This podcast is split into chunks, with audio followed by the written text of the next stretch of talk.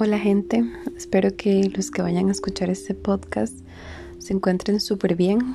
Eh, hace mucho tiempo quería hacer uno, la verdad, viendo que tanta gente eh, se anima ¿verdad? A, hacer un podcast y subirlo a las plataformas y demás. Creo que es un buen medio para, para hacerse escuchar, para dar la opinión.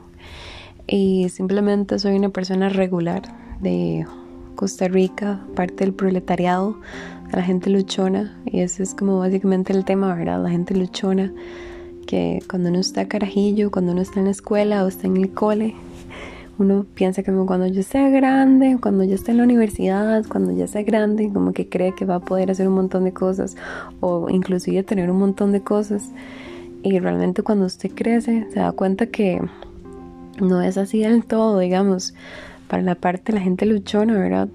no es así del todo, sino que dice, si usted quiere estudiar, si usted quiere X o Y cosa, tiene que trabajar para poder comprársela. Y no estoy diciendo que esté mal, ¿verdad? Sino que a veces la vida le cuesta un poquito más a otros. Y de ahí así es la vida, lastimosamente, así es la vida. Eh, no todos tenemos las mismas facilidades, pero hay gente que la pulsea día a día. No sé si se han percatado de la gente, por ejemplo, que vende confites en la calle, de la gente que hace malabares en los semáforos, de los vendedores ambulantes, el montón de gente que usted ve día a día de cómo la pulsea y no sé si tal vez han pensado como ¿y será que cuánta plata recoge, el día, digamos, cuánta plata hace el día? ¿Será que esa plata le alcanza? ¿Será que esa persona tiene familia y lo que está haciendo es vendiendo confites?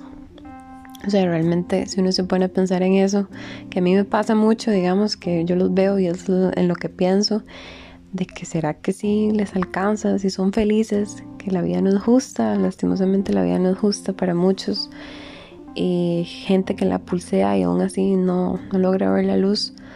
Y no es un podcast, ¿verdad? Como de pesimismo, algo así, simplemente es un pensamiento, ¿verdad? De que cuando uno está carjillo, como que no tiene la noción de de tantas cosas y ya cuando usted crece ya puede ver la vida con un mayor panorama y darse cuenta que, que la vida no es justa, pero di, para adelante.